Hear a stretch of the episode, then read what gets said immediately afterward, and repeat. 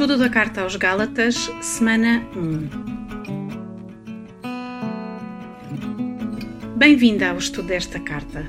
O meu nome é Ana Rude Cavaco e este podcast é um complemento de um caderno de estudo feito em 2020 pela liderança das mulheres da Igreja da Lapa em Lisboa, Portugal. Há já uns anos que temos descoberto o doce, mas também árduo sabor de aprender da Palavra de Deus, estudando livros completos da Bíblia.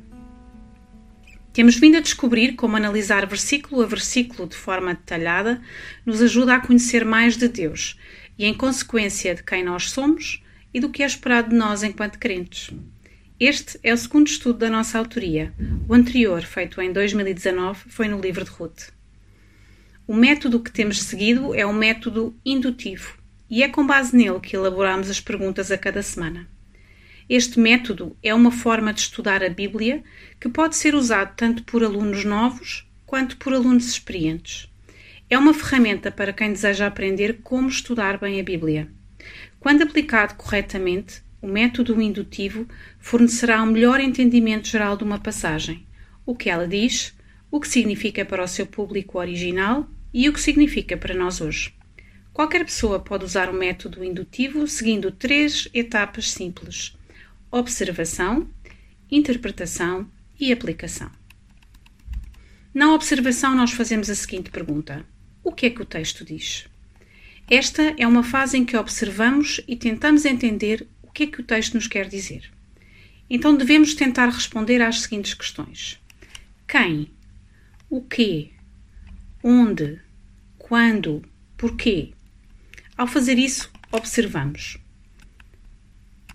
palavras repetidas várias vezes numa passagem, qualquer coisa que possa ser colocada numa lista, palavras que indicam uma mudança de assunto ou de tempo, palavras que contrastam uma coisa com outra, palavras que indicam causa e efeito. É fundamental nesta fase não adicionar nada ao texto nem retirar nada evitamos a tentação de tentar fazer com que o texto signifique qualquer coisa no imediato. Observamos o que está lá e documentamos ou sublinhamos. Toma as notas que achares pertinentes e, quando sentires que tens uma boa ideia do que está a acontecer no texto, é hora de passar para a próxima etapa interpretação. E na interpretação, nós perguntamos: o que é que o texto significa? A fase anterior foi toda ela sobre observar o que o texto diz, mas a fase de interpretação é o próximo passo. E é nesta fase que começamos a ver o que o texto significa. O teu trabalho nesta fase é descobrir o que o autor está a tentar comunicar. E para fazer isso, precisas olhar para o contexto e fazer algumas perguntas. Qual é o contexto cultural ou histórico desta passagem? O que é que eu sei sobre o livro, sobre o autor e o contexto mais amplo da passagem? Que outras passagens das Escrituras podem ajudar a interpretar melhor esta? Qual é o significado mais claro deste texto? Existem algumas regras essenciais a serem lembradas ao tentar interpretar uma passagem. Não distorças as Escrituras, ou seja, não manipules o texto para fazê-lo dizer algo que gostarias que ele dissesse. Esta não é uma forma honesta de interpretar a Bíblia. Procura primeiro a interpretação mais simples acredita que o texto significa o que diz. Às vezes haverá linguagem figurativa e imagens confusas, mas não começa à procura de um significado mais profundo. Começa pelo óbvio. A Escritura interpreta a Escritura. Permite que a Bíblia te ajude a entender outras passagens da Bíblia. Onde palavras semelhantes são usadas, explora o contexto de cada uma dessas instâncias, liga cada passagem de volta ao Evangelho e à mensagem central da Bíblia. Certifica-te de gastar um bom tempo com esta fase. Pergunta-te a ti mesma todas as questões importantes acima e responde-as com a maior honestidade possível. Quando achares que já fizeste tudo o que era esperado nesta fase, é hora de passar para a seguinte, a aplicação.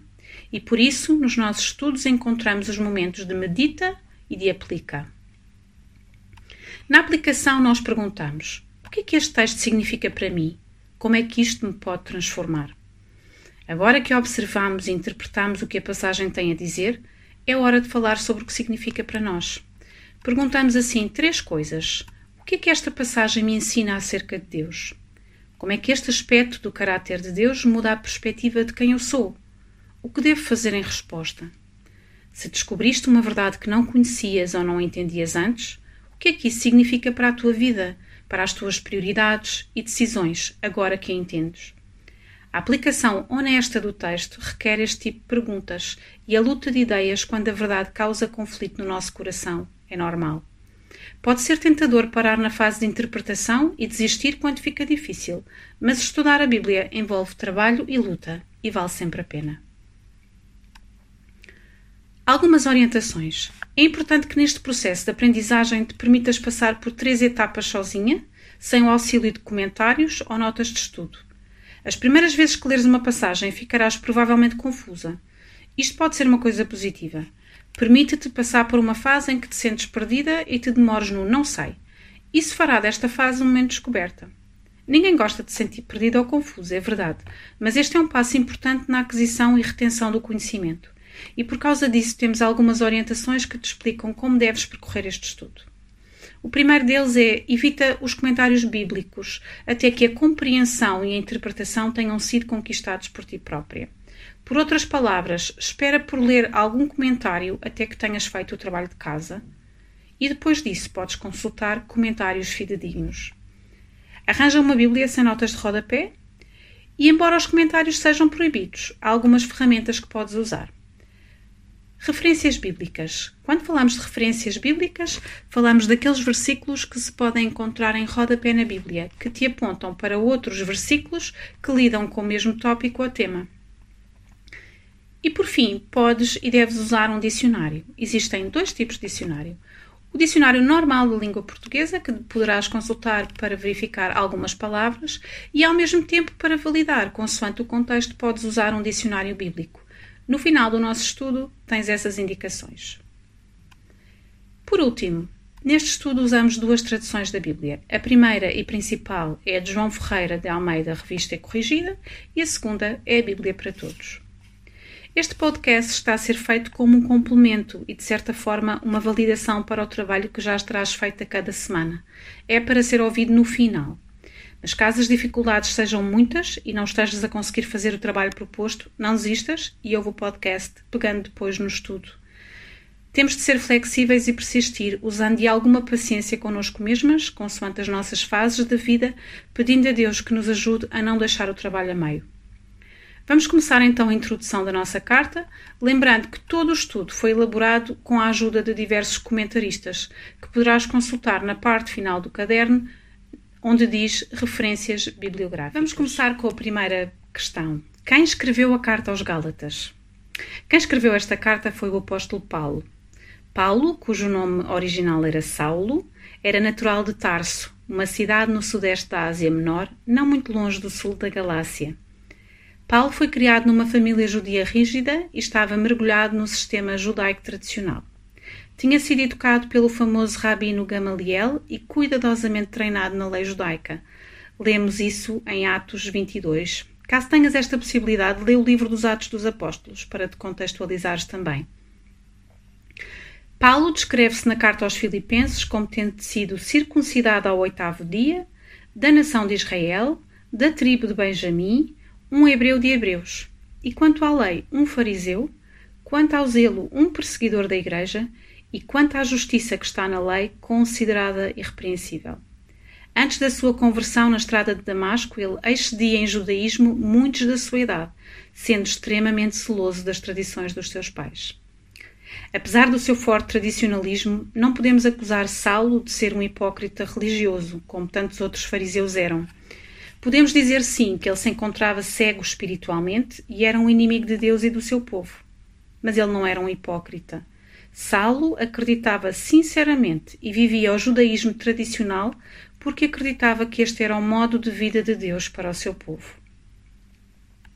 Como muitos outros judeus da sua época, Paulo amava a lei de Deus. Ele procurava guardar cada mandamento, observar cada cerimónia e oferecer cada sacrifício que a lei de Moisés exigia.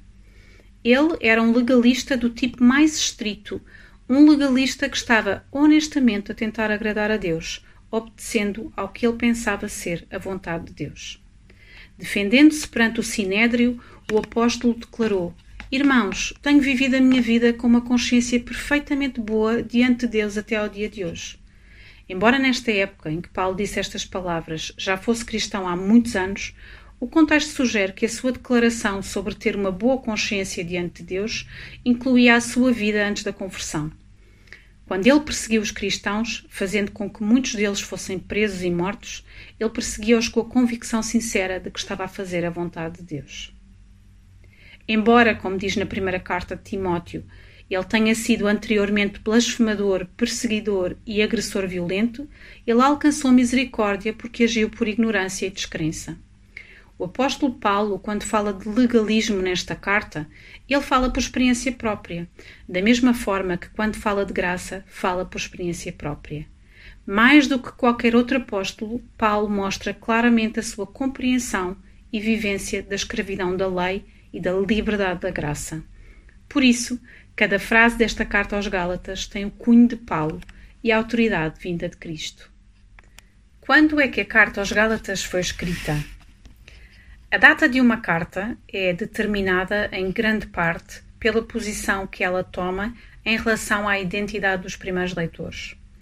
É provável que Paulo tenha escrito a carta por volta do ano 50 depois de Cristo, embora muitos estudiosos discutam a data, optando por colocar a carta antes ou depois do Concílio de Jerusalém, que vemos relatada em Atos 15. No entanto, em Gálatas, é claro que Paulo faz várias referências ao concílio, o que corrobora a ideia de que terá sido escrita imediatamente após. Alguns dataram a carta no final dos anos 50, mas parece difícil colocá-la tantos anos depois. Não parece combinar com as jornadas missionárias. Portanto, apontamos para o início dos anos 50, fazendo a salvaguarda de que esta data ainda hoje é alvo de debate para os diversos historiadores e estudiosos da Bíblia. Para quem foi escrita a Carta aos Gálatas? O nome Galácia é derivado dos bárbaros gauleses, ou celtas, que se estabeleceram na Ásia Menor após vários séculos de pilhagem dos impérios grego e romano. Sob o domínio romano, a região original da Galácia faz parte de uma província maior com o mesmo nome na Ásia Menor Central, que é hoje a atual Turquia. Nos dias de Paulo, o nome Galácia foi usado para a região menor original, bem como para a província. Na primeira viagem missionária, Paulo e Barnabé estabeleceram quatro igrejas na parte sul da província, nas cidades de Antioquia, Icónio, Listra e Derbe. Vemos isso relatado em Atos 13 e 14. Esta carta não identifica as igrejas locais específicas, mas elas eram igrejas nas quais Paulo tinha ensinado e pregado pessoalmente. O facto de que o livro de Atos menciona as quatro igrejas estabelecidas por Paulo no sul da Galácia e não menciona nenhuma no resto da província torna provável que a epístola tenha sido endereçada principalmente a estas igrejas do sul. Enquanto estava na Galácia, Paulo quase perdeu a vida, tendo sido apedrejado e deixado para morrer por líderes judeus que o seguiram de Antioquia e Icónio a Listra. Depois de estabelecer uma igreja em Derbe, Paulo e Barnabé revisitaram as outras três cidades, sempre com o propósito de fortalecer a fé destes crentes e encorajando-os a serem firmes e a viverem nesta mesma fé. Na segunda viagem, Paulo visitou as igrejas da Galácia na companhia de Silas e vemos escrito em Atos 16 que eles entregavam os decretos que tinham sido decididos pelos apóstolos e anciãos que estavam em Jerusalém para eles observarem e que assim as igrejas eram fortalecidas na fé e aumentavam em número a cada dia. Porque foi escrita a carta aos Gálatas.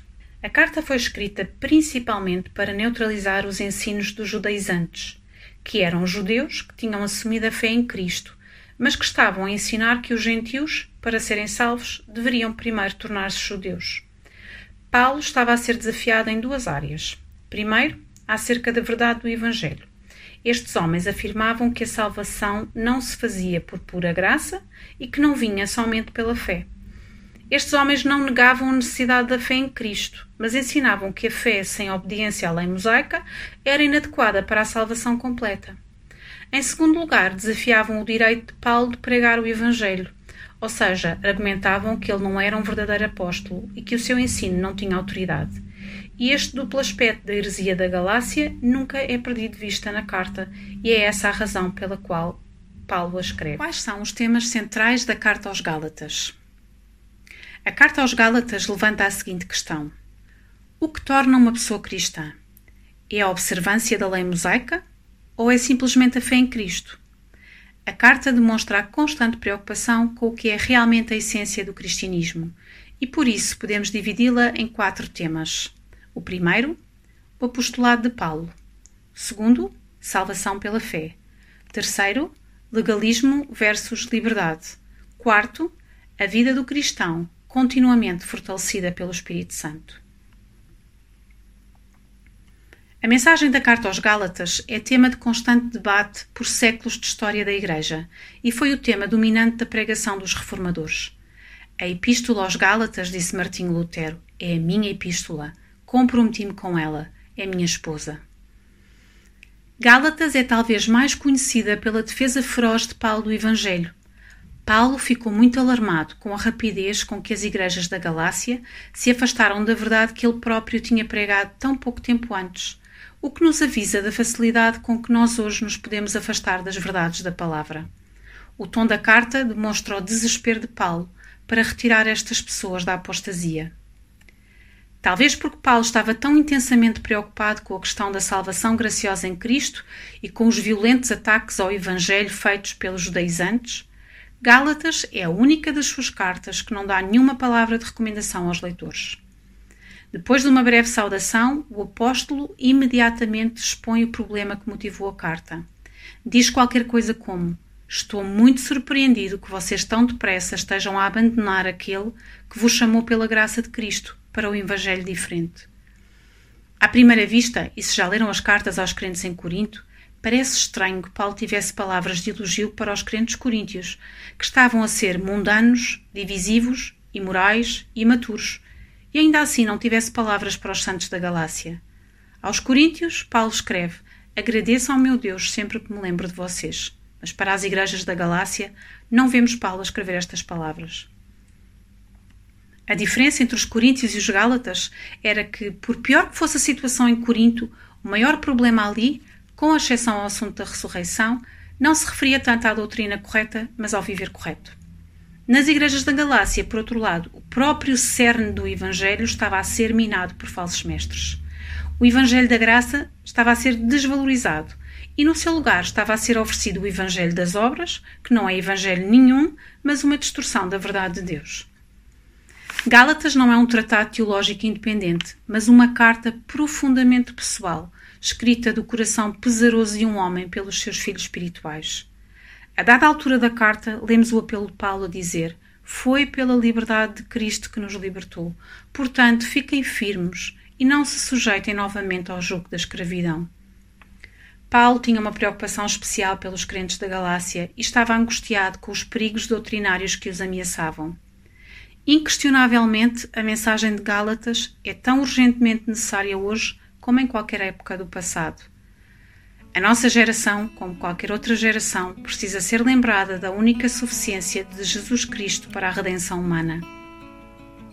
Gálatas serve como um megafone, um alerta para nos lembrar que a nossa salvação vem de Cristo e não de nós mesmas. O tema de Gálatas, tema central de todo o Novo Testamento, é que a verdadeira liberdade vem somente por meio de Jesus Cristo. Vamos começar?